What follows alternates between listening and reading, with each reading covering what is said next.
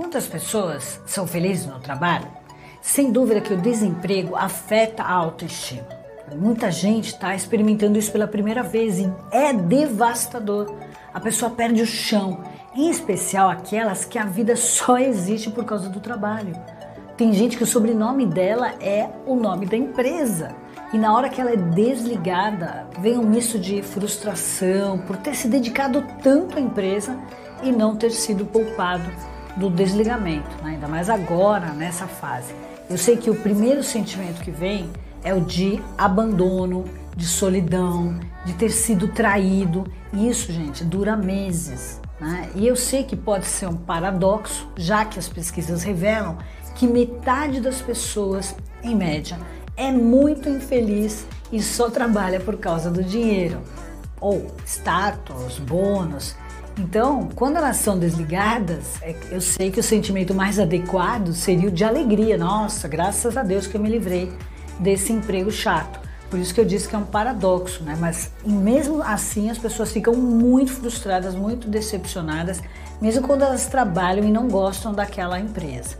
De acordo com as pesquisas da Gallup, os Estados Unidos perderam 300 bilhões por ano em produtividade. Um terço dos americanos em qualquer faixa de idade está infeliz e muito desmotivado no trabalho. Aqui no Brasil, 48% das pessoas são infelizes, sendo que 59% são mulheres e são muito mais infelizes do que os 41% dos homens. Os que são formados, 53% estão infelizes. Eu estou imaginando que é porque eles pensavam que a faculdade seria a porta para oportunidades, mas nem sempre é isso que acaba ocorrendo. Os donos de empresas e autônomos, eles são mais felizes, 79%. Os trabalhadores informais são os mais infelizes, 67%. Mas eu creio que é por conta de, dessa instabilidade, né? E já os outros por ter mais autonomia, poder fazer as coisas que quer.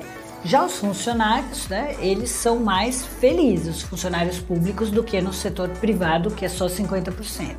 Eu, mas aí eu vejo que muita gente do setor é, público troca liberdade por segurança, né? E aí o pessoal que está na alta cúpula, 87%, é muito mais feliz. E aí como é que a gente pode aumentar então esse índice de felicidade nas empresas, já que você agora entendeu que isso aumenta os resultados né, da sua empresa?